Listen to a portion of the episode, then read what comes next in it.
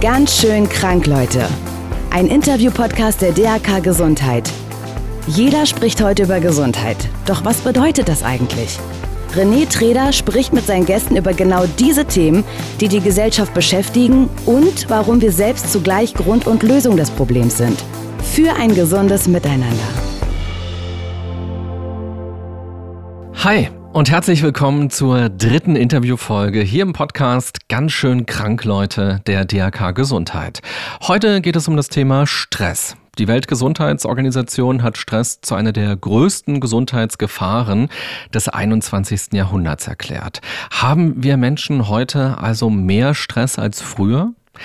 Die Frage ist schwer zu beantworten, weil wir nicht einfach in die Zeitmaschine steigen können und ins Mittelalter reisen oder in die Steinzeit zurückreisen können. Heute haben wir hier in der westlichen Welt auf jeden Fall anderen Stress. Wir müssen nicht vor dem Säbelzahntiger wegrennen oder befürchten, morgen nichts mehr zu essen zu haben. Wir leben in einer Zeit der großen Umbrüche. Unsere Gesellschaft hat sich stark verändert und wird sich auch weiter verändern. Und so haben sich auch unsere Bilder von Familie, Beziehung, Beziehungen, Freizeit und Arbeit stark verändert. Immer mehr Menschen klagen zum Beispiel über Freizeitstress. Und durch die Digitalisierung und Globalisierung sind neue Formen von Stress, beruflich wie privat, dazugekommen, mit denen wir erst einmal lernen müssen, umzugehen. Mein heutiger Gast lebt und arbeitet mitten in dieser Digitalisierungsbubble. Deshalb bin ich sehr gespannt zu erfahren, was sie stresst und vor allem, welche Strategien sie dagegen gefunden hat. Zu Gast ist Stefanie Luxert. Sie ist Jahrgang 1979, kommt aus Ostfriesland, wohnt inzwischen in Hamburg und hat zwei Kinder. Steffi ist Journalistin und hat mehrere Bücher geschrieben und seit einigen Jahren betreibt sie den Blog OMD. Äh, wir können gleich mal gucken, wie es wirklich heißt. Dort schreibt sie dann über die Themen des Lebens, über Reisen, Shoppen, Essen und Wohnen. Seit kurzem hat sie außerdem einen Podcast, Endlich Om, bei dem es um Achtsamkeit geht. Bei allem, was sie tut, gibt es immer eine Prise Humor und ein breites Grinsen. Und auf mich wirkt sie deshalb wie die Carrie Bradshaw des deutschen Internets. Herzlich willkommen, Stefanie Luxert. Hallo. Der Vergleich ist ja hübsch. Magst du den? Vielen Dank. Ja, wer mag Carrie Bradshaw denn nicht? Und irgendwie ist es doch so. Also ganz viele Frauen lesen deinen Blog und hören deinen Podcast und die Themen, die du dort behandelst, behandelst du natürlich aus deiner Sicht. Ja. Und irgendwie bist du doch so eine Carrie. Lustig. Ja, die war ja damals so wahnsinnig undigital. Deswegen müsste ich gerade mal überlegen, doch, vielleicht passt das ein bisschen. Ja, doch, auf jeden Fall war sie damals als Vorbild für mich als Journalistin eine ganz große Nummer. Und heute hätte Carrie ja, auch einen zeitlos. Podcast. Heute hätte sie den coolsten Podcast. Und du hast deinen Mr. Big auch schon gefunden? ja, habe ich gefunden. Das stimmt. Seit über zwölf Jahren, ja. Du hast eine Sportart, die du betreibst. Und diese Sportart heißt fast noch pünktlich kommen. Ah! das ist eine Lebenseinstellung. Wann hast du denn Ja. das letzte Mal diese Sportart gemacht? Wie oft betreibst du die? Täglich mehrmals. Also eigentlich müsste ich krass durchtrainiert sein. Ja, das ist das Thema, wenn man morgens die Kinder wegbringt, dann ist man meistens gerade noch so pünktlich. Mittlerweile übe ich aber ehrlich gesagt auch in Ruhe überall hinzukommen. Also mich nicht mehr so zu stressen, sondern das hat mir so ein bisschen Beata Kuriot beigebracht. Die hat ein Buch geschrieben, Stress Goodbye. Die hat mir so beigebracht, dass man die Zeit doch eigentlich auch genießen kann, anstatt sich schon auf der Reise irgendwo hinzustressen, dass man nicht pünktlich ist oder so, weil was kann denn passieren? Wir haben doch alle Zeit der Welt, hat sie immer gesagt. Was kann denn schlimmstenfalls passieren? Und wenn man sich die Frage stellt, dann entspannt man unterwegs schon gleich. Und das ist ja auch der Achtsamkeitsgedanke, finde ich, dass man in dem Moment, wo man ist, Total. gerade auch damit aufgeht und das, man muss es ja gar nicht genießen, aber dass man erstmal spürt, so ich, Ich bin gerade man unterwegs. genießt das, ah, ich finde, man muss gar nicht immer alles genießen. Findest du schon? Kann man ja? aber. Ja, klar. Also, weil Beate hat mir zum Beispiel beigebracht, man kann auch atmen genießen. Ich Ja. bin jemand, der dann eher so die Luft gefühlt anhält, obwohl ich das ja nicht tue, weil mit angehaltener Luft könnte ich ja nicht atmen. Aber oft kommt man in so eine Verkrampftheit, wenn man glaubt, man ist im Stress. Und in Wahrheit ist ja alles in Ordnung. Ich glaube, der Stress entsteht eigentlich nur, wenn man sich Richtung Zukunft Sorgen macht, weil das ist ja auch dieser Eckart Tolle-Trick, den ja eigentlich auch alle, glaube ich, kennen, dass man einfach, wenn man sich begreiflich macht, man ist jetzt im Jetzt und hier, man kann atmen, man hat genügend zu essen, man hat genügend zu trinken. Eigentlich hat man nicht wirklich Stress. Ja, und wenn man im Stau zum Beispiel steht und äh, Genau. sich Stress macht, weil man denkt, oh, jetzt komme ich zu spät oder ich habe doch noch so viel zu tun heute Ja. und ich will doch jetzt schnell nach Hause und Netflix gucken oder was auch immer, dann kann man das, finde ich, aber auch genießen und sagen, so jetzt stehe ich im Stress, ich nehme das bewusst wahr und das ist eine verordnete Auszeit, die ich plötzlich so habe. Genau. Und dann atme ich jetzt oder ich lasse höre einen meine tollen Gedanken. Podcast. Ja, ich all nutze sowas. jede Autofahrt, steige ich ein und überlege mir, welchen Podcast höre ich jetzt. Was ist denn überhaupt Stress? Also wie würdest du Stress für dich definieren? Was bedeutet das? Stress ist eigentlich das Gefühl, dass man denkt, dass man der Situation nicht gewachsen ist und dass einem die Mittel nicht zur Verfügung stellen, die Situationen, die man vielleicht kommt, lösen könnte. Ich habe eigentlich immer die Erfahrung gemacht, ich habe es früher gehasst, wenn mein Vater das gesagt hat, aber in der Ruhe liegt die Kraft. Also wenn ich wirklich bei mir bleibe und in Ruhe überlege, okay, was ist denn jetzt die Situation, was stresst mich, was kann ich ändern? Zum Beispiel, ich habe zu viel auf der To-Do-Liste. Ich weiß, gerade als Mutter ist es ja oft, dass ich nur eine bestimmte Stundenzahl pro Tag habe, als Vater auch. Also mein Mann und ich teilen uns das. Aber dann überlege ich, ich bin eigentlich jederzeit bereit, alles über den Haufen zu schmeißen. Wenn ich nehme mir natürlich gewisse Sachen vor für den Tag, aber maximal flexibel. Wenn ich merke, ich wache meinetwegen auf mit PMS, dann schmeiße ich einfach die Tagesplanung um. Dann überlege ich, okay, was ist jetzt heute wirklich unfassbar wichtig? Und das sind ja die wenigsten Dinge, auch im Job, dass man wirklich überlegt, was kann man auf morgen verschieben, was nicht. Und dann gehe ich nur das an und ja, reduziere darüber meinen Stress. Woran merkst du denn bei dir, dass du Stress hast? Also was ist bei dir zu spüren? Klassischerweise dann verändert sich die Atmung. Also ich bin dann jemand, der entweder so ganz schnell dann atmet oder die Luft gefühlt anhält. Ich bin einfach nicht bei mir und komme in so eine, ja, in so ein Renngefühl, glaube ich. Also es fühlt sich dann einfach nicht mehr gut an. Ich bin dann auch nicht mehr klar im Kopf. Eigentlich ist das keine gute Situation. Und ich habe das zuletzt gemerkt, da hatten wir über Wochen hatten wir mit meinen Eltern organisiert, dass sie eine Woche die Kinder nehmen, was so das Geschenk und der Traum vieler Eltern ist, eine ganze Woche mal sich nur um sich, die Arbeit etc. kümmern zu können. Es war lange Hand geplant. Ich hatte eine lange Liste mit Dingen, um die ich mich endlich mal kümmern wollte. Wir wollten ins Kino, wir wollten also ne, hatten uns viel vorgenommen. Und ich merkte aber schon in der Woche davor, dass ich total im Stress war und dass ich schon rannte wie eine Wahnsinnige, weil ich dachte, jetzt muss ich aber ja, wenn diese Woche kommt, muss ich ja ganz viel schaffen. Und mein Körper hat mir eigentlich unterbewusst immer gesagt, entspann dich, entspann dich, entspann dich. Und ich habe nicht zugehört, obwohl ich es gemerkt habe, weil ich auch de facto viel zu tun hatte. Und zack, am Montag, dem ersten Tag von der freien Woche, lag ich krank im Bett. Und ich musste einfach so lachen, weil ich wusste, ja, du hast mich ja gewarnt. Du hast mir ja gesagt, du machst es gerade völlig falsch. Aber ich habe mich dann noch on top geärgert und habe gedacht, jetzt habe ich schon eine Woche frei. Jetzt könnte ich alles machen. Und ich bin gerade komplett lahmgelegt worden. Und ich habe aber so viel gelernt in dieser Woche über mich selber, über so Situationen, in die ich immer wieder rutsche, die ich in Zukunft vermeiden kann. Ich werde halt noch genauer auf meinen Körper hören. Ich habe in der Woche auch für mich gemerkt, ich brauche gar nicht eine Woche frei von den Kindern, sondern ich bin viel besser, wenn die Kinder da sind. Ich bin dann kreativer, ich bin entspannter. Es ist weniger Stress für mich eigentlich, wenn sie da sind. Und ich einfach mein Leben, das ich aus der Liebe, auch das habe ich nochmal gemerkt in der Woche, wie sehr ich es liebe, dass meine Kinder um mich sind. Und ich dachte immer, okay, wenn ich mal nicht die Kinder hätte, dann könnte ich richtig gut arbeiten. Aber es ist Gott sei Dank das Gegenteil der Fall. So chaotisch unser Leben auch ist, aber ich finde es Bombe. Jetzt, als du gerade über den Stress gesprochen hast, ging es ja vor allem so um die negativen Seiten des Stresses. Und Stress hat oft so auch so ein schlechtes Image. So Stress macht krank, Stress schädigt uns, Stress fühlt sich nicht gut an. Erlebst du Momente, wo du dich freust über Stress, wo Total. Stress dir gut tut? Total. Ich glaube, die Frage ist, wie man Stress auflädt. Also ob man Stress als etwas Negatives begreift oder ob man sagt, es ist etwas Positives. Weil mich bringt Stress auch zur Höchstform. Ich treibe das auch zur Höchstform im Job und es gibt wirklich positiven Stress. Wenn ich weiß, ich nehme ein großes Projekt an, ich habe aber total Lust auf dieses Projekt, weil ich es mega finde. Zum Beispiel, als ich angefangen habe, meinen eigenen Podcast zu machen.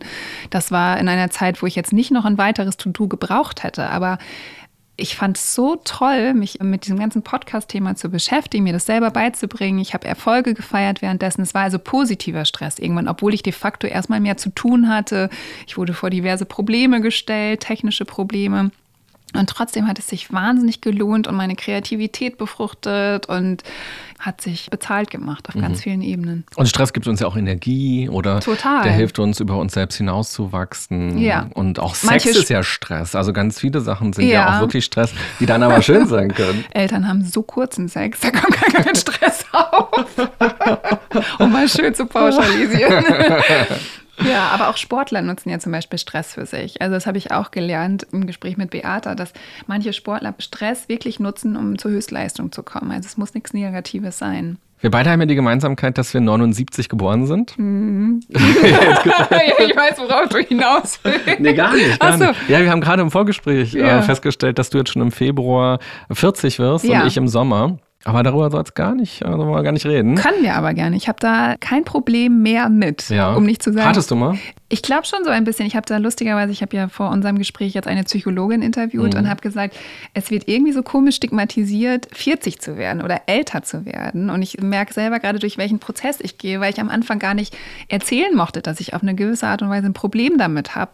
Es geht mir nicht darum, ob ich jetzt zwei oder zehn Falten habe oder ob da eine vier und eine Null steht. Es ging mehr so darum, so Bilanz im Leben einzuziehen. Mhm.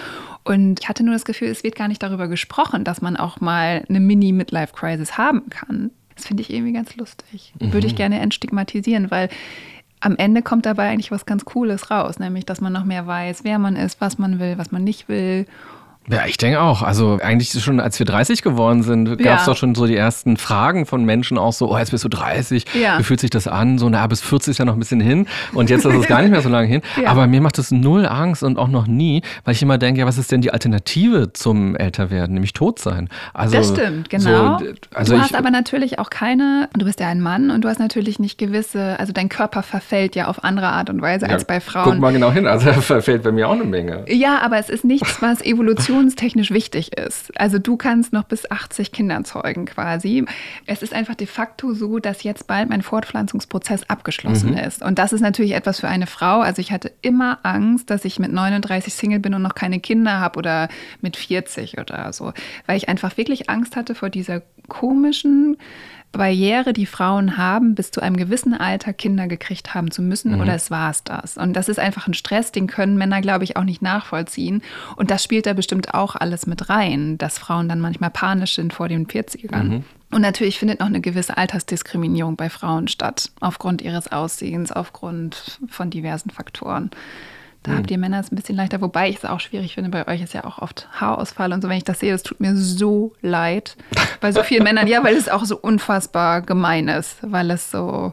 Also jeder hat da ja so seine Themen, nur unseres ist leider ein bisschen evolutions. Ich glaube auch, jeder hat so sein Thema. Genau. Und klar, so Männer können bis 80 im besten Fall Kinder ja. kriegen, aber ja. da muss ja auch biologisch noch ganz schön viel funktionieren, dass sie Kinder kriegen ja, können. und ja. das geht manchmal aber dann auch nicht mehr so einfach. also. Ja, ich glaube, jeder kann Probleme damit haben, so aus ja. seiner individuellen Perspektive. Aber ich glaube, das Älterwerden ist ja an sich eine tolle Sache. Ja. Wenn wir ein Jahr später geboren wären, 1980, dann würden wir zu dieser tollen Generation Y gehören, Generation Y. Mhm. Von 1980 bis 1999 geht diese Generation. Ah, okay. Und in Untersuchungen kommt immer wieder raus, dass die sich überdurchschnittlich oft gestresst fühlen. Also gerade die Leute, die also ja so zwischen 20 und ja, knapp 40 jetzt so ja. sind in dem Bereich, die sagen, sie empfinden sehr häufig Stress, gerade am Arbeitsplatz. Und wenn man das vergleicht mit anderen Altersgruppen, stellt man fest, die sind besonders stark betroffen. Also die Leute, die jetzt älter sind, die Leute, die jünger sind, ja. ähm, sind unter Umständen nicht ganz so stark betroffen. Was glaubst du denn, wir sind ja nun fast da auch mit drin und auch viele deiner Leserinnen und ja. auch deiner Hörerinnen gehören ja auch zu dieser Generation. Warum hat die besonders viel Stress oder vielleicht auch nur ein höheres Stressempfinden? Also ich gerate ja immer in Stress, wenn ich das Gefühl habe, ich bin einer Situation nicht gewachsen und stelle das dann in Frage und überlege, was braucht es denn jetzt, um mich selber zu beruhigen? Ich glaube, es sind so individuelle Geschichten. Ich weiß gar nicht, ob man so Generationen so pauschalisieren kann, weil was passiert denn dann? Also die haben ja Angst, dass sie der Situation nicht gewachsen sind. Von uns wird so wahnsinnig viel erwartet. Es gibt so eine gewisse Transparenz, was vermeintlich alle anderen tun, sei es durch Instagram etc. Ich glaube aber, dass es auch so naiv gedacht ist und ich glaube, die einzige Lösung ist eigentlich, es klingt dann immer so eh so, aber Selbstliebe und sich auf sich selber konzentrieren. Und durch Instagram zu gucken, heißt ja, durch eine kuratierte Welt zu schauen, wo ja, das weiß ja jeder, nicht der Alltag wirklich abgebildet wird. Also es gibt ja wenig Menschen, die ehrlich sind bei mhm. Instagram. Und dann ist auch immer die Frage, wie viel Ehrlichkeit kann man da überhaupt abbilden? Weil das ist ja nicht, das ist ja keine Reality-Show und selbst die sind ja gefaked. Die Frage ist ja, inwieweit man das glauben will und warum man das glauben will. Ich sehe das halt immer wieder unter Müttern. Ich habe ein grundsätzliches Vertrauen in mich selber, dass ich als Mutter das schon ganz gut mache. Mhm. Ich brauche keinen Vergleich mit anderen Müttern. Das soll nicht arrogant klingen, sondern das heißt einfach nur, ich tue es mir nicht an, in den Vergleich mit anderen Müttern zu gehen es ist für mich total fein, wenn andere Mütter ihre Kinder zum Chinesisch schicken, zum Basteln, zum Touren, zum Sport, was auch immer. Sollen sie machen, wenn sie damit glücklich sind. Mein Weg ist es nicht. Ich muss mich nicht täglich mit anderen Frauen oder Müttern dazu abgleichen. Und das gibt mir unheimlich viel Freiheit, weil ich einfach mich gar nicht auf diese Frauen konzentriere und auch gar nicht diesen Vergleich suche, sondern ich bin total frei, weil ich bleibe bei mir und ich sage, ich tue mein Bestes als Mutter. Meine Kinder scheinen einigermaßen normal zu geraten und wenn ich das Gefühl habe, ich muss mich mit jemandem abstimmen, dann mache ich es mit meinem Mann. Wir sind da 50-50 aufgeteilt. Ich spreche vielleicht mit meinen Schwestern, mit meiner Mutter oder Menschen in meinem engen Umfeld, mit denen, denen ich vertrauen kann und wo ich weiß, die sind ehrlich mit mir. Ich würde aber niemals jetzt wirklich bei Instagram mich vergleichen mit einer Frau und ihrem Leben oder so, sondern ich gehe erstmal immer davon aus, jeder hat sein Drama.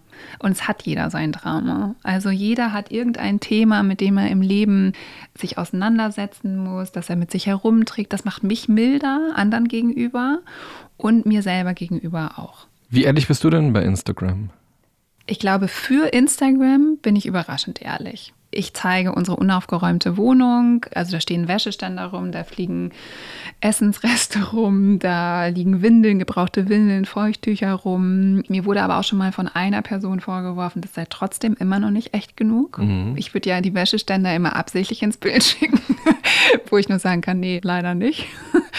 Aber es gibt es so eine inszenierte Ehrlichkeit? Natürlich gucke ich, wenn ich ein Foto von mir auswähle, dass ich das Foto mag. Mhm. Also so. Aber bei ins, gerade Instagram Stories gibt es einen die Möglichkeit, sehr ungefiltert zu zeigen. Und das mache ich auch total gerne. Natürlich könnte ich mich jetzt stundenlang hinsetzen und überlegen, wie ich viel qualitativ bessere Insta-Stories machen kann. Aber so verstehe ich das Medium einfach nicht. Also ich scheitere schon daran, ich wollte gerne so ein, so ein Augen-Make-up zeigen, weil ich das so cool fand. Aber ich kriege es kaum hin, das irgendwie so zu drehen, dass man das auch sehen kann. Jetzt könnte ich mich abends hinsetzen und stundenlang lang recherchieren, wie man das hinkriegt. Will ich aber gar nicht. Weil ich es A viel lustiger finde, dabei zu verkacken, dass es nicht richtig funktioniert. Und meine Leser oder Follower finden es auch viel lustiger. Die bedanken sich für diese, nennen wir es mal, Authentizität. Und wir haben dann alle Spaß miteinander. Und das ist doch das Wichtigste. Mhm. Ja, ich habe mir in den letzten Tagen ganz viel von dir angeguckt oh und angehört. und ich weiß jetzt unfassbar viel über dein Leben. Ich weiß zum Denkst Beispiel, du? ja, Denkst ja, denke ich. Denkst du, ja. Zum Beispiel weiß ich, dass dein Wohnzimmer grau-weiß ist mhm. und deine ganzen Möbel kenne ich dort und zwischendurch hatte ich das Gefühl oder die war so ein Gedanke, ob du gleich so rauszoomst aus dem Wohnzimmer und dann sieht man, das ist so eine Fernsehkulisse. Das ist gar keine Ach, Wohnung, sondern das ist irgendeinem Studio. Ach, und dann gehst du immer morgens zur Arbeit und machst deine Insta-Stories. Weil dir das zu perfekt erscheint. Ja. Die Einrichtung. Ja. Also die Einrichtung ja. und auch der Wäscheständer. Ach, ey, selbst das fandest du noch perfekt. Ja. Krass. Ja. Hast du auch die Windeln gesehen, die da rumlagen und die Kinderspielsachen und die Klamotten und, und, das Frühstück noch da stand? Und, und ich habe mich manchmal gefragt, ob deine Zuschauerinnen, mhm. sind ja vor allem ganz viele Frauen, ja. die dir folgen, ja. ob die nicht manchmal Stress empfinden, wenn sie deinen Instagram-Account sich angucken, ja. weil die denken, oh, die Steffi, die sieht so gut aus und die managt so ihr Leben mit den Kindern und ihren Job und ihr Unternehmen und jetzt hat die so ein tolles Wohnzimmer auch noch und jetzt fährt die da in den Urlaub. Ich glaube, es ist immer spannend, den Ausschnitt, den du siehst, weil ich weiß jetzt nicht, an welchem Tag genau du angefangen hast, aber ich könnte schwören, dass ich letzte Woche oder letzten Sonntag, glaube ich, das komplette Chaos gezeigt habe. Also wo mir dann Frauen schreiben, oh mein Gott, ich bin so froh, dass du es zeigst. Bei uns sieht es jedes Wochenende auch so aus. Ich muss eher aufpassen, dass ich Frauen, die noch keine Kinder haben, nicht, wie hatte ich es genannt, dass deren Eierstöcke sich ver verknoten und die nachher keine Kinder mehr wollen, weil ich zu viel Chaos in letzter Zeit gezeigt habe. Ich sage dann auch immer dazu, das kriegt man dann schon alles wieder aufgeräumt. Ich habe ein großes Interesse an Möbel. Ich finde auch Ordnung zum Beispiel total entspannt. Also wegen mir könnte es sehr gerne viel ordentlicher bei uns zu Hause aussehen. Und das, was du meinst, was vielleicht so ein Studiogefühl bei dir erzeugt, ist wahrscheinlich, dass wir nicht den gleichen Wohnungsstil haben. Also, weil es sind dann auch nur Ikea-Sofas und ein paar Bilderrahmen und Regale. Es passt halt alles zusammen. Wahrscheinlich kommt dir daher so ein Studiogefühl. Für mich ist das Einrichtung, also Teil meines Berufes, was ich schön finde. Bei uns im Esszimmer hängen an der Wand Teller, da steht drauf Fuck. Ja, das war die einzige Irritation, die ich hatte. Ah, okay, ja. cool. Gut, immerhin. Weil ich habe dich immer ja. lächeln sehen und dann dachte mhm. ich mir, warum hat sie diese Fuck-Teller? Was macht sie damit? Ja. Donnert sie die gegen die Wand dann? Nee, die hängen da, um mich daran zu erinnern, dass das alles nicht so wichtig ist und Selbstironie und Humor das Allerwichtigste ist. Ich glaube einfach, wenn man mit dem Blick auf Instagram guckt und denkt, ich hätte ein vermeintlich perfektes Leben oder würde alles gebacken kriegen, worüber ich ganz oft schreibe, dass ich es nicht tue und dass es halt irgendwie, dass es auch bei uns wahnsinnig viel schief geht.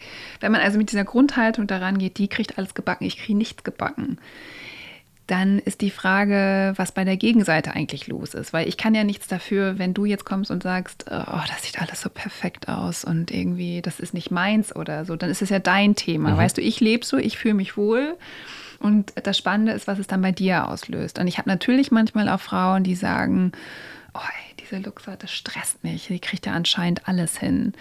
Aber das hat dann wirklich weniger mit mir zu tun, weil ich kriege nicht alles hin und das verheimliche ich auch nicht, aber ich mache es auch nicht in jeder Story. Ich sage nicht, je, ich beginne nicht jeden Tag damit zu sagen, okay, das ist schon mal alles heute scheiße gelaufen, weil das nicht meine Lebenseinstellung ist. Meine Lebenseinstellung ist einfach, wir kriegen das schon alle irgendwie hin wir lassen uns was einfallen und bloß nicht den Humor verlieren. So, das ist meine Lebenseinstellung. Und deswegen gibt es ganz bestimmt sehr viele Frauen, die mich total kacke finden. Und das finde ich auch total in Ordnung. Lustigerweise ist es oft, dass mich manche Frauen richtig scheiße finden und sich irgendwann rausstellt, dass das aber irgendwas mit ihnen macht und dass sie dann merken, warum sie mich scheiße finden und dass das dann vielleicht etwas ist, was sie auch gerne in ihrem Leben hätten, dass sie vielleicht auch mehr Leichtigkeit sich eigentlich wünschen. Manchmal lernen das dann manche Frauen und mögen mich dann am Ende total gerne, müssen sie aber nicht. Ich finde es auch total okay, wenn man mich scheiße findet. Mhm. Aber ganz viele Kommentare, die ich gelesen habe bei Instagram, waren eher so, dass viele gesagt haben, oh wow, wie kriegst du das hin? Und du hast immer so gute Laune und ich bewundere das bei dir oder das sieht ja toll aus. Also ich hatte schon das Gefühl, dass viele auch ein Vorbild sehen und auch das Gefühl haben, dass du tatsächlich sehr viel hinbekommst. Und da war bei mir die Frage, ob das manchmal für die vielleicht dann auch ein Stressfaktor ist, weil die denken, diese Carrie Bradshaw, die hat so ein tolles Leben. Aber hatte Carrie Bradshaw dann ein tolles Leben? Hat Carrie Bradshaw dann alles gut hingekriegt? Nö, null. Der Typ hat sie vom Altar stehen gelassen. Sie hatte super viel schlechten Sex. Sie hatte total viele Krisen. Sie hat total viele Themen für sich bearbeitet. Das ist doch bei uns allen so, dass wir unsere Themen haben, dass wir unsere kleinen und großen Dramen im Leben haben. Und wenn man das einmal für sich verstanden hat, dann denkt man auch nicht mehr, dass irgendjemand alles gebacken kriegen würde. Das finde ich so absurd an dieser Geschichte oder an dieser Frage, weil keiner kriegt alles gebacken. Warum geht man überhaupt, überhaupt erst in diesen Vergleich? Das schafft niemand. Und es ist aber auch nicht das Ziel. Es ist, finde ich, eher das Ziel, wie geht man denn mit Herausforderungen um? Hm. Wie gehe ich damit um? Ich habe heute Morgen mein Portemonnaie liegen gelassen in Hamburg. Das habe ich fünf Minuten vor Berlin gemerkt. Ich habe heute einen ziemlich, man könnte sagen, stressigen Tag, einen Termin nach dem anderen. Ich kann nichts davon knicken. Ich fahre also in Berlin ein und weiß, ich habe noch fünf Minuten, dann brauche ich ein Taxi, um pünktlich zu meinem Termin zu kommen. Und ich hatte sogar noch versprochen, Essen von unterwegs zu holen. Mhm. Ich hätte jetzt anfangen können zu heulen. Ich habe aber in dem Moment einfach beschlossen, okay, lass mal gucken, wie wir das jetzt lösen. Habe überlegt, alles klar, ich brauche eine MyTaxi-App, ich brauche irgendwas mit PayPal, habe bei Instastory geschrieben, okay, Mist, ich habe mein Portemonnaie liegen gelassen, schickt mir Survival-Tricks, wie ich es hinkriege. Meine Community hat dann super süß geschrieben, pass auf, du kannst mit PayPal jemand anderes Geld überweisen und die geben dir das Bargeld. Ich so, alles klar, da ist das Restaurant, wo ich unbedingt das Essen holen will. Gegenüber hat auch die und die Freundin ihren Laden. Ich gebe ihr mit PayPal Geld, sie gibt es mir bar, ich kann das Essen bestellen, fahre mit meinem Taxi zum Termin ich fand's mega. Es hat sich angefühlt wie so ein Strategiespiel, das irgendwie aufging. Endlich musste ich mal all diese Apps benutzen. Das heißt, ich hätte heulend zurückfahren können nach Hause oder es einfach als Herausforderung ansehen. Ich finde, das passt irgendwie auf so viele Dinge. Mhm.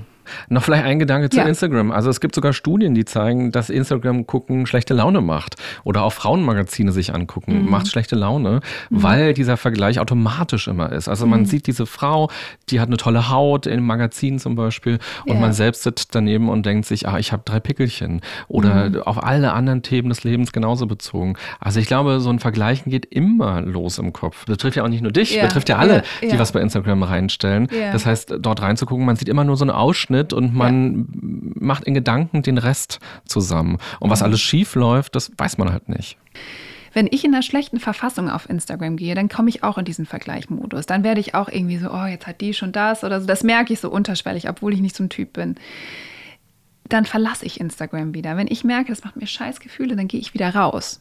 Wenn man ein bisschen achtsam mit sich selber ist, dann merkt man das ja. Oh, jetzt kriegt man eigentlich so ein schlechtes Gefühl. Es gibt aber auch Tage, da gucke ich auf Instagram und da befeuert mich das mit Ideen. Dann denke ich so, ach guck mal, die macht ja das und könnte man nicht das und das so kombinieren und wie cool.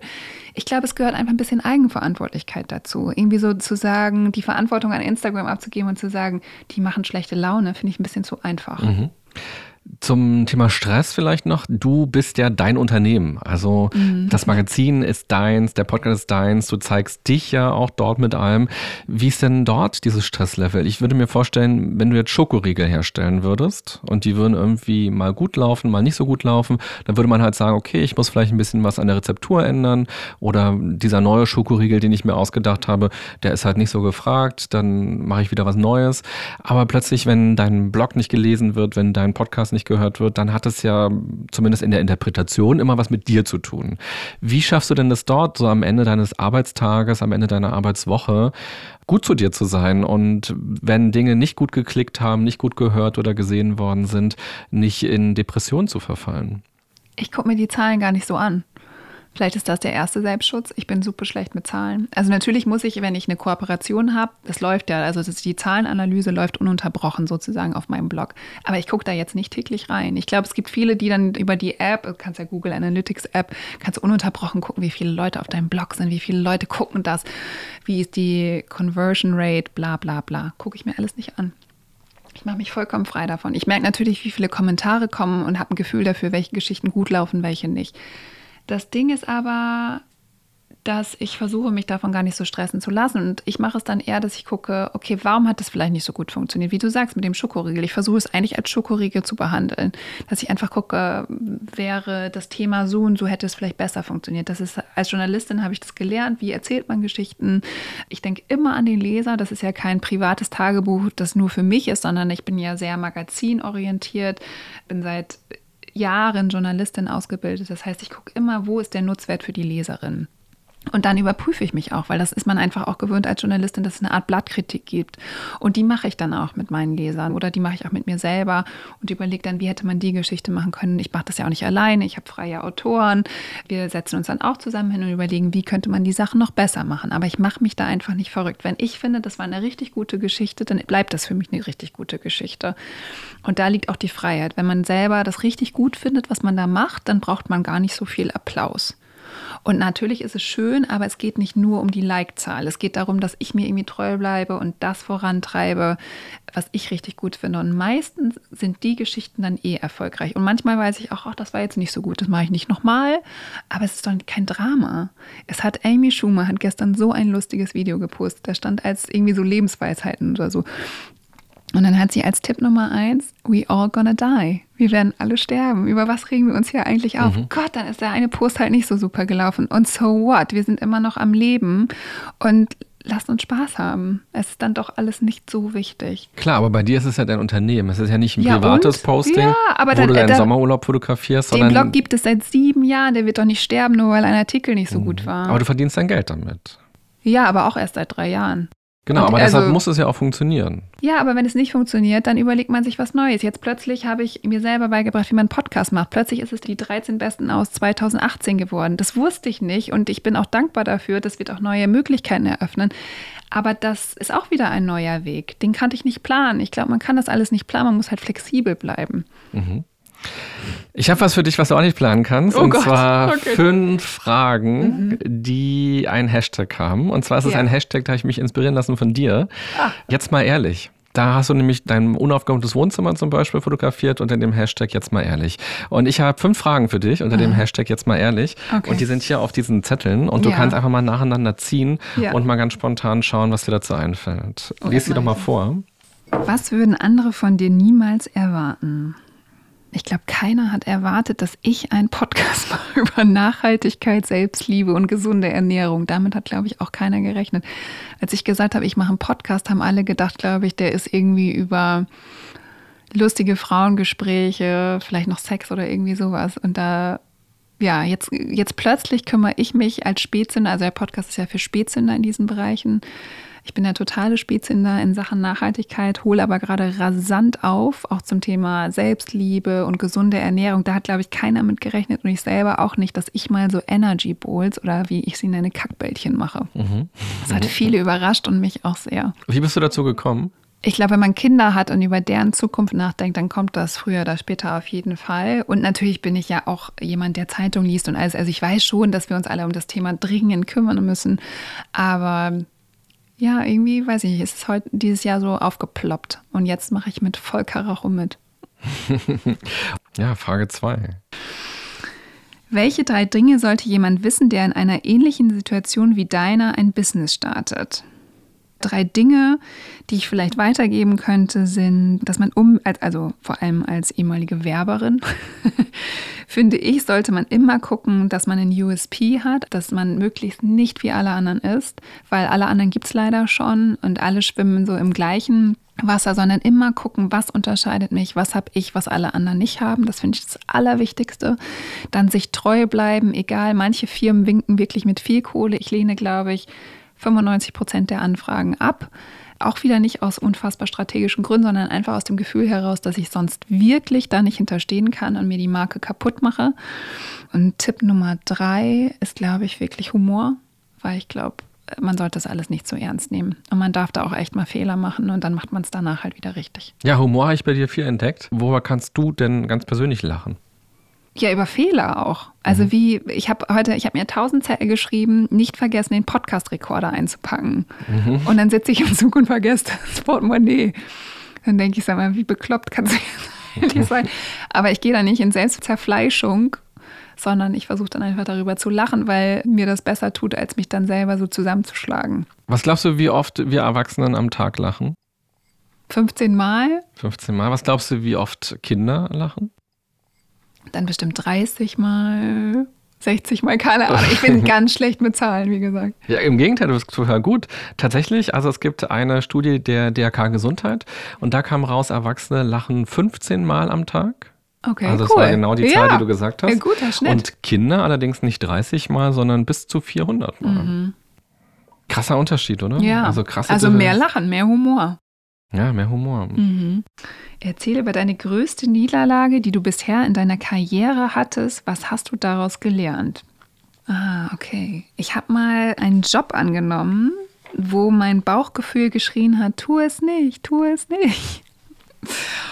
Und in dem Job habe ich mich überhaupt nicht wohlgefühlt. Und der Job hat auch überhaupt keinen Spaß gemacht und er ist auch nicht schön geendet. Und die größte Niederlage war in dem Moment nicht auf mich selbst zu hören weil ich genau wusste, das ist nicht dein Weg. Das ist, glaube ich, die größte Niederlage, weil ich immer wieder merke, wenn ich nicht auf mich höre, dann verrenne ich mich. So wie mit der Woche, wo meine Eltern die Kinder genommen haben und ich dachte, ich muss ganz viel schaffen. Und da hat eigentlich mein Unterbewusstsein oder wer auch immer mir gesagt, du bist auf dem falschen Weg, du bist auf dem falschen Weg. Und ich habe nicht gehört und bin krank geworden. Nächsten. Was passiert, wenn du deine fünf Minuten hast? Ah, wie lustig. Oh, PMS lässt grüßen, ne? Oh, ja, mein armer Ehemann.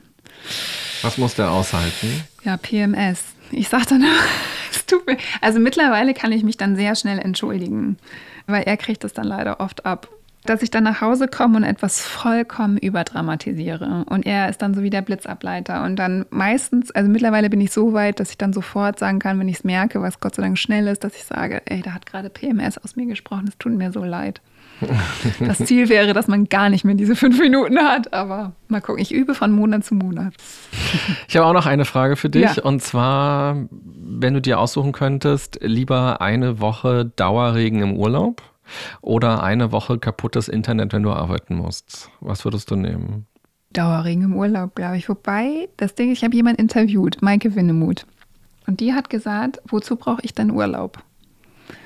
Weil die hat einfach ihr Leben so entrümpelt, dass sich ihr Alltag nicht so schlimm anfühlt, als wenn man davon Urlaub bräuchte. Mhm. Und das finde ich ist irgendwie das Ziel. Also die, ich verstehe gar nicht diesen Stress, den man sich macht, immer von Urlaub zu Urlaub zu leben. Ich finde, das Ziel ist eigentlich, dass man, also ich liebe auch Urlaub, gerade wenn man zwei kleine Kinder hat und dass man sich komplett auf die konzentrieren kann. Aber ich glaube, man hat ein ziemlich großes Problem, wenn man nicht auch Mini-Urlaube im Alltag schon hat. Weil das wissen wir ja alle, wenn sich alles auf einen Urlaub konzentriert, dann kann er nur schief gehen und dann ist auch Regen dramatisch, weil man so unter Druck ist, dass dieser Urlaub jetzt besonders toll werden muss und die Sonne muss scheinen. Ich mag auch total verregnete Wochenenden. Finde ich so geil, weil der ganze Druck ist dann weg, dass man raus muss. Ich finde das herrlich, da rumzuschlunzen. Und ich also ja, ich habe nichts gegen Regen.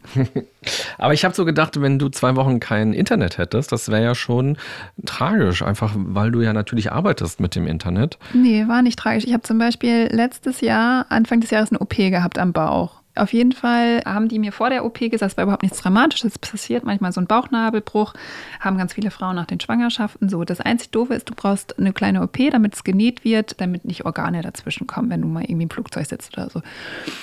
Ich bin also in diese OP gekommen und die haben mir gesagt, sie können dann nach vier Wochen ihre zwei kleinen Kinder nicht hochheben, was ungefähr das ist Riesendrama mhm. für, wenn du zwei kleine Kinder hast. So. Dann haben wir gesagt, okay, wir organisieren das, dass wir vier Wochen Babysitter buchen, mein Mann da ist, meine Mutter irgendwie helfen kann. So haben uns ein Riesennetzwerk gebucht. Ich wache aus der OP auf und die sagen zu mir, nee, drei Monate. Und dann ist natürlich erstmal meine Welt zusammengebrochen, weil ich gedacht habe, äh, ja, wie soll das denn gehen? Wie soll ich denn drei Monate nicht arbeiten können? Wie soll ich denn das, also wie soll ich denn meine Dauerpräsenz da im Internet und so? Und dann habe ich gemerkt, das geht alles. Das ist überhaupt, das ist gar kein Problem, sondern ich werde einfach eine Art Sabbatical machen. Sowohl bei Instagram, es gab keinen Post bei Instagram, keine Insta-Story. Den Blog habe ich in eine Auszeit geschickt. Ich habe das erklärt, was los ist. Ich habe gesagt, ich muss mich um meine Gesundheit kümmern. Und weißt du, was passiert ist? Der hat so eine krasse Schubkraft gekriegt, der Blog. Ich habe in dieser Zeit mich vollkommen neu aufstellen können. Mein Kopf hat sich entspannt. Ich bin auf tolle neue Ideen gekommen, mit denen ich im Endeffekt nachher viel mehr verdient habe, als wenn ich diese drei Monate durchgezogen hätte.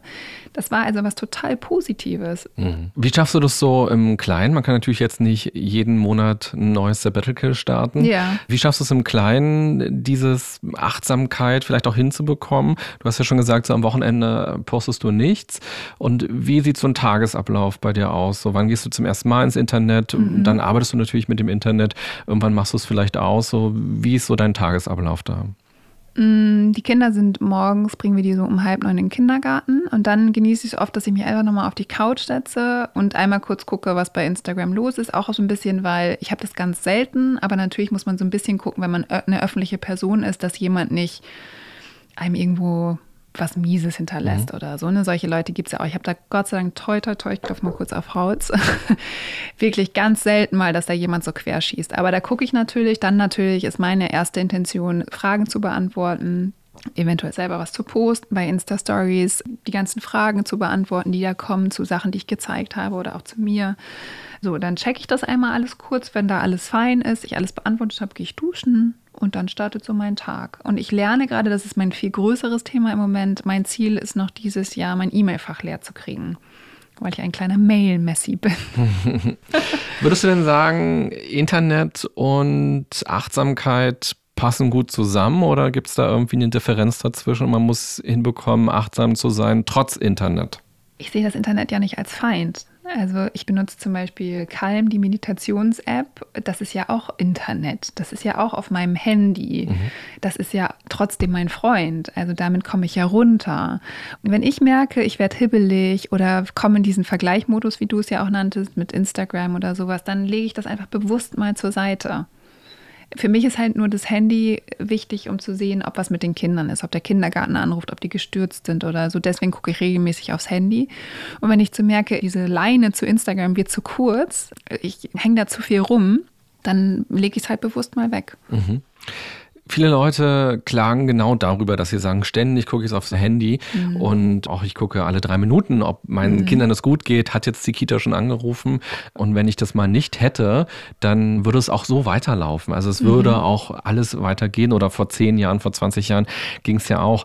Wie siehst du das so, diese Balance zwischen Chance und Risiko bei der Digitalisierung, gerade in Bezug auf Stress?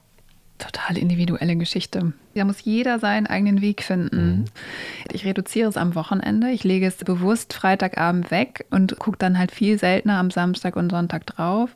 Ich fühle auch keinen Druck, wenn ich nichts poste. Mhm. Das haben ja vielleicht viele auch. Ich weiß auch gar nicht genau. Ich weiß ungefähr, dass es, glaube ich, schlau ist für den Algorithmus, morgens was zu posten und späten Nachmittag. Ich glaube, mittlerweile ist es aber auch so, man müsste, glaube ich, um richtig toll zu sein, vier Fotos pro Tag posten. Ich habe keine Ahnung, das sieht man ja auch an meinen Zahlen. Ich habe ja gerade mal 40.000 Follower.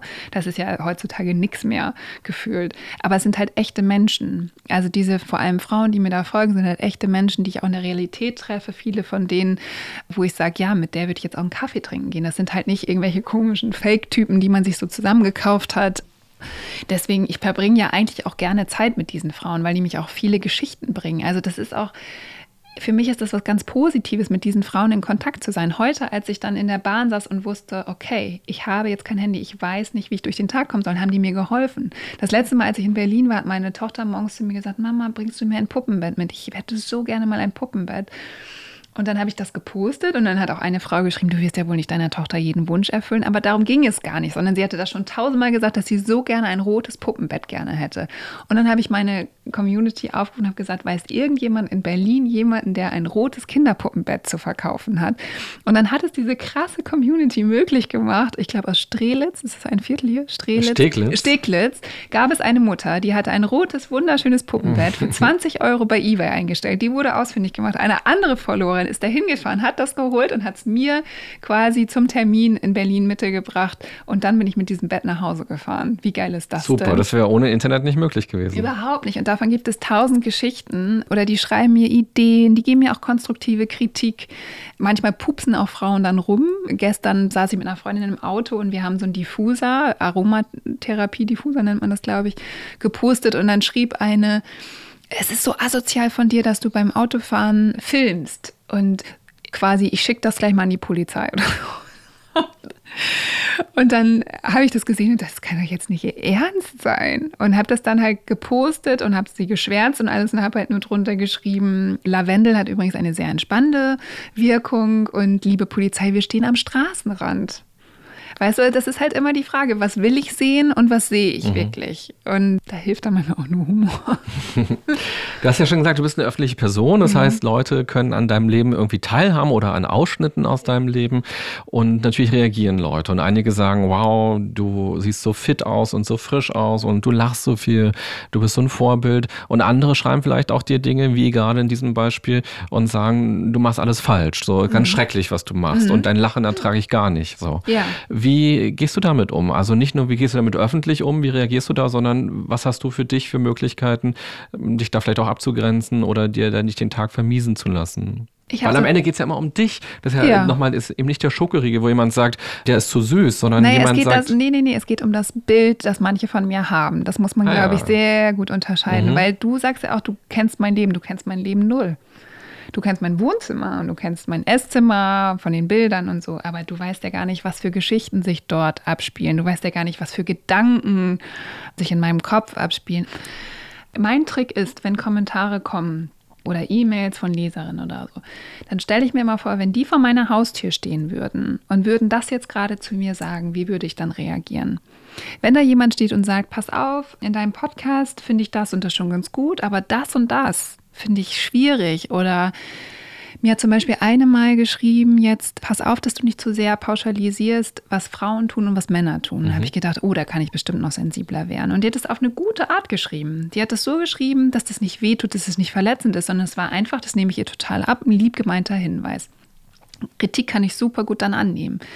Wenn aber jemand sich quasi vor meine Tür stellt und sagt, du bist so asozial, du stehst da gerade im Straßenverkehr und filmst, du Assi. Jetzt stell dir mal vor, links und rechts stehen meine kleinen Kinder und gucken die Frau an und hören solche Worte. Was würdest du da machen? Da wird sie die Tür zumachen wahrscheinlich, mhm. oder? So. Dieser Person widme ich gar keine Zeit. Weil warum soll ich denn, die hat anscheinend, die hat so viel mit sich selber zu tun, mit der brauche ich gerade gar nichts zu tun zu haben. Und da lerne ich einfach, mich total zu distanzieren. Also ich helfe allen gerne weiter, wenn sie freundlich sind und Fragen stellen. Und ich nehme mir irre viel Zeit für meine Community.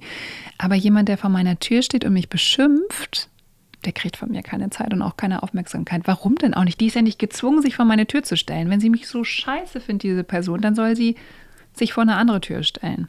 Und wie gut gelingt es dir, das wirklich aus dem Kopf zu bekommen? Also du triffst dich ja dann auch mit Freunden ja, oder dein Mann Übungssache. kommt. Ist totale Übungssache. Weil klar, du sagst so, man will dieser Person keine Aufmerksamkeit geben, aber allein schon darüber, dass man nachdenkt, dass es einen vielleicht doch ja. ärgert oder dass man das dann, du erzählst noch deinem so, Mann zum ja, Beispiel. Ich versuche die Kur also die Zeit, die ich dieser Person widme, so kurz wie möglich zu halten. Mhm. Natürlich ist es oft, dass man dann denkt so, oh, was ist das denn jetzt? Und natürlich überprüfe ich auch, ist da was dran? Ich überlege wirklich so, ist da vielleicht was Wahres dran oder was, was ich annehmen möchte? Und dann versuche ich es so kurz wie möglich zu halten. Mhm um mich dann wirklich echt wichtigeren Dingen zu widmen. Aber es ist eine Übungssache. Früher habe ich mich über sowas ganz bestimmt viel länger aufgeregt oder es hat mich auch verletzt oder so. Heute weiß ich es viel besser einzuordnen. Am Ende deiner Podcast-Folgen hast du immer noch die Frage an deinen Gast, ob er ein Geschenk hat. Und zwar kein Geschenk, was man einfach so verlost, irgendwie Bücher oder so, sondern irgendwas, was er mitgibt als Message oder als Meditation oder so für die Hörer. Ein Goodie to go, ja. Hast du denn ein Goodie to go für meine Hörer hier? Der Unterschied ist, ich bereite meine Interviewpartner darauf vor. Deswegen ist es jetzt ein bisschen spontan. Du hättest gern ein Goodie to go. Was könntest du mitgeben? Gut, kräftig und in Ruhe atmen. Und wenn die Situation zu beschissen ist und die Schwiegermutter zu bekloppte Sachen sagt, einfach einmal kurz ins Badezimmer gehen, ganz in Ruhe Pipi machen, ganz in Ruhe sich die Hände waschen, eine besonders schöne Handcreme nehmen, sich die Hände eincremen, nochmal atmen, nochmal atmen und wieder zurück an den Tisch gehen. und ordentlich lachen. Über Kinder will ich mit dir am Ende noch sprechen. Du hast ja schon gesagt, ja. du hast zwei Kinder. Mhm. Wie alt sind die? Vier und fast drei. Mhm. Es gibt Studien, die zeigen, dass Kinder heutzutage auch immer mehr Stress haben. Also zum Beispiel Schulkinder, da ist es so, dass jedes zweite Kind, das in der Schule ist, unter Stress klagt.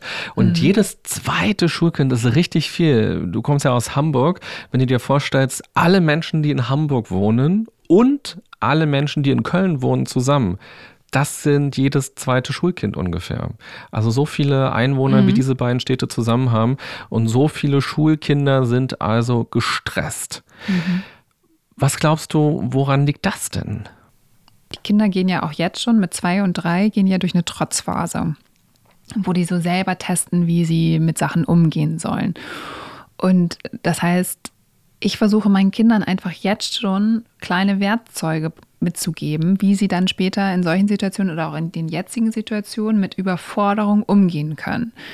Also in so einer Trotzsituation ist ja der Klassiker, dass das Kind anfängt zu brüllen und schreit und schlägt um sich im schlimmsten Fall. So. Und ich versuche einfach mit sehr viel Ruhe und Verständnis für die Überforderung meiner Kinder zu schauen, was ist denn eigentlich wirklich los. Und oft kommt, wenn die sich ein bisschen beruhigt haben, können die erst, sind die erst in der Lage zu sagen, was denn wirklich los ist. Und dann versuche ich mit denen ganz ruhig zu gucken, was sie brauchen, um sich besser zu fühlen. Und das ist wirklich eine Herausforderung als Eltern, so ruhig zu bleiben. Also musst dir vorstellen, da schreit jemand wie am Spieß, schlägt um sich. Am besten bist du noch mitten im Supermarkt mit vollem Einkaufskorb. Alle Leute gucken, du hast eine warme Winterjacke an, du bist klitschnass geschwitzt. Und das andere Kind nimmt noch das Schokoladenregal auseinander. So. Und jetzt hast du da diese Tochter und die schreit um ihr Leben und zertrümmert alles. Und dann ganz ruhig zu bleiben und zu sagen, du bist hier sicher, es ist alles gut tob dich aus, ich bin hier und beruhig dich ganz in Ruhe und dann sprechen wir darüber, ist halt eine riesen Herausforderung. Mhm. Aber ich hoffe einfach, dass sie dadurch lernt, es ist nicht schlimm, überfordert zu sein mit etwas, sondern man findet dafür dann eine Lösung. Und ich habe noch keine Kinder, die zur Schule gehen, deswegen kann ich da nicht wirklich drüber sprechen. Aber ich glaube, dass hinter Stress immer eine Überforderung sich versteckt oder halt das Gefühl, ich habe nicht die Mittel, die ich brauche für diese Situation. Und deswegen ist die Frage, was kann man denn diesen Kindern und Menschen, die diese Gefühle haben, mitgeben? Und das ist, glaube ich, Ruhe, Verständnis. Und ich kenne das aus dem Bereich Panikattacken, weil ich das auch mal hatte. Und auch bei anderen natürlich jetzt besser erkenne, weil ich selber mal hatte. Und in den Situationen hilft eigentlich auch Ruhe auszustrahlen und zu fragen, was brauchst du? Wie kann ich helfen? Was brauchst du jetzt gerade? Und das hilft mir immer und hat auch schon anderen geholfen, wenn ich sie das gefragt habe. Mhm. Also eigentlich ist es die Beziehungsarbeit, halt die Kinder auch zu stärken, die, ja. den Kindern auch die Möglichkeit zu geben, die eigenen Emotionen erstmal auch zu spüren. Total. Was ist denn das gerade so in mir? Und dann sie nicht zu bestrafen, so sei um mal Gottes leise, Willen. hör mal auf. So. Nein. Mhm. Ich finde, man kann sich das so vorstellen wie so einen leeren Werkzeugkasten. Mhm. Die Kinder kommen auf die Welt und haben so einen leeren, leeren Werkzeugkasten mit ihren eigenen Emotionen umzugehen. Und die müssen sich ja erstmal ausprobieren und die müssen ja erstmal gucken, was habe ich denn überhaupt alles für Gefühle und wie gehe ich denn damit um? Ich meine, das haben wir Erwachsene ja immer noch, dass wir versuchen, die richtigen Werkzeuge für unsere Gefühle zu finden. Und ich würde gerne, das wäre mein Traum, meinen Kindern da wirklich schöne Werkzeuge reinzupacken, sodass sie in so Situationen an diese Werkzeuge oder an mich denken und wissen oder an meinen Mann denken und wissen, ich probiere das mal aus. Mhm. Vielleicht passt der Schlüssel. Und wenn der andere Schlüssel nicht passt, dann probiere ich das mal aus. Aber so, so ein Selbstvertrauen zu haben, ich kann diese Situation schaffen. Das wird uns bestimmt nicht für alles gelingen, aber das wäre mein Traum mhm. als Erziehungsmodell.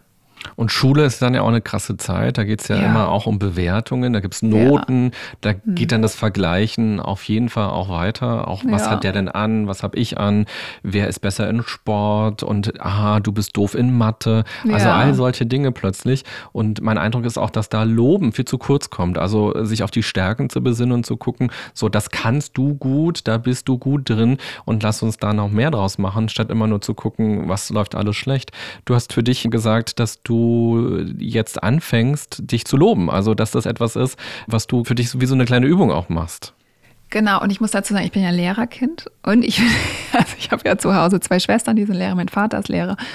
Deswegen kriege ich ja auch viel von der Backstage-Story mit so. Und ich finde, man darf nicht immer die Schuld nur auf die Schule schieben. Mhm. Das ist ja so irgendwie so eine Pauschalisierung. Ich glaube, es gibt auch ganz großartige, tolle, engagierte Lehrer, die da ganz toll sind. Also ich, aber es ich glaube, man darf als Eltern auch nicht vergessen, dass man den Hauptjob auch zu Hause machen muss. Ne? Also ich kann jetzt nicht erwarten, dass die Lehrer meinen Kindern diesen Werkzeugkasten komplett mit auf den Weg geben, mhm. sondern ich finde, das muss ja schon zu Hause auch stattfinden. Und ja, zum Thema selber loben. Ich war mal in einem großen Unternehmen als sogenanntes High Potential, also Führungskraft der Zukunft, total bescheuert, aber da wurden mehrere junge Talente halt gefördert von diesem Unternehmen und da waren wir auf so einem Führungsseminar. Und da wurde man dann halt auch gefragt, wie man so aufsteht, bla bla bla. Und dann sagte ein Kollege, er mache jeden Morgen die Bäckerfaust. Also er guckt sich an im Spiegel und, sagt, und feiert sich selber. Und die Bäckerfaust? ja, so weißt du, wenn der wenn Bäcker früher so einen Aufschlaggeil gemacht so. hat, hat er so eine Bäckerfaust gemacht. Hat ah, sich selber okay. erstmal gefeiert. Mhm. Und das war so lustig zu sehen, weil dieser Kollege steht auf, feiert sich selber und die Frauen erzählten eigentlich, sie gucken in den Spiegel und sagen immer so, oh scheiße, was ist das denn für ein Pickel? oh, die Haare, wie scheiße sehen die denn aus? Oh Gott, so viele Fallen. Ey, nein, und die Augenbrauen so. Und der Typ hat sich einfach hingestellt, die Bäckerfaust gemacht. Und da versuche ich einfach ganz oft dran zu denken, nicht sich selbst zusammenschlagen, sondern lieber die Bäckerfaust machen. Wofür hast du dich zuletzt gelobt? Wie geil ich das heute geregelt habe, ohne Portemonnaie durch Berlin zu kommen, zu jedem Termin bisher pünktlich. und ich habe noch mein Lieblingsessen bekommen. Sehr gut. Ja. Am Ende habe ich drei Sätze für dich, mhm. die du beendest. Okay. Drei Halbsätze. Mhm. Gesundes Miteinander bedeutet für mich, dass jeder weiß, was ihm gut tut. Der erste Schritt dorthin wäre, sich selbst zu fragen, was tut mir gut. Und dafür sollten wir jeden Tag mindestens einmal etwas tun, das uns sehr gut tut. Steffi, vielen Dank, dass du hier warst. Ja, vielen Dank, René. Gast im Podcast und von deinem Stress erzählt hast und vor allem auch, wie du mit deinem Stress umgehst. Liebe Podcast-Hörerin, lieber Podcast-Hörer, du kannst ja gleich nach dieser Folge kurz einen Moment Zeit nehmen und mal überlegen, was dich gerade oder was dich ganz grundsätzlich besonders stresst und welche Möglichkeiten du hast, damit umzugehen. Also was ist in deinem Werkzeugkoffer drin? Wo gibt es bei dir im Alltag Momente der Erholung? Wo kannst du Auszeiten bewusst einbauen? Wie kannst du aber auch das, was dich stresst, anders bewerten und vielleicht sogar dafür sorgen, öfter mal Nein zu sagen? Und was ich auch total wichtig finde, welche guten Strategien hast du denn schon gegen Stress und wie kannst du die vielleicht auch auf andere Situationen übertragen? Ich wünsche dir eine gute und möglichst stressfreie Zeit. Wenn du magst, hören wir uns in der nächsten Woche wieder. Dann möchte ich das Thema Stress nochmal mit einem anderen Gast vertiefen. Lass dich überraschen, wer denn hier bei mir zu Gast sein wird. Bis bald, bye bye, sagt René Träder. Das war ganz schön krank, Leute.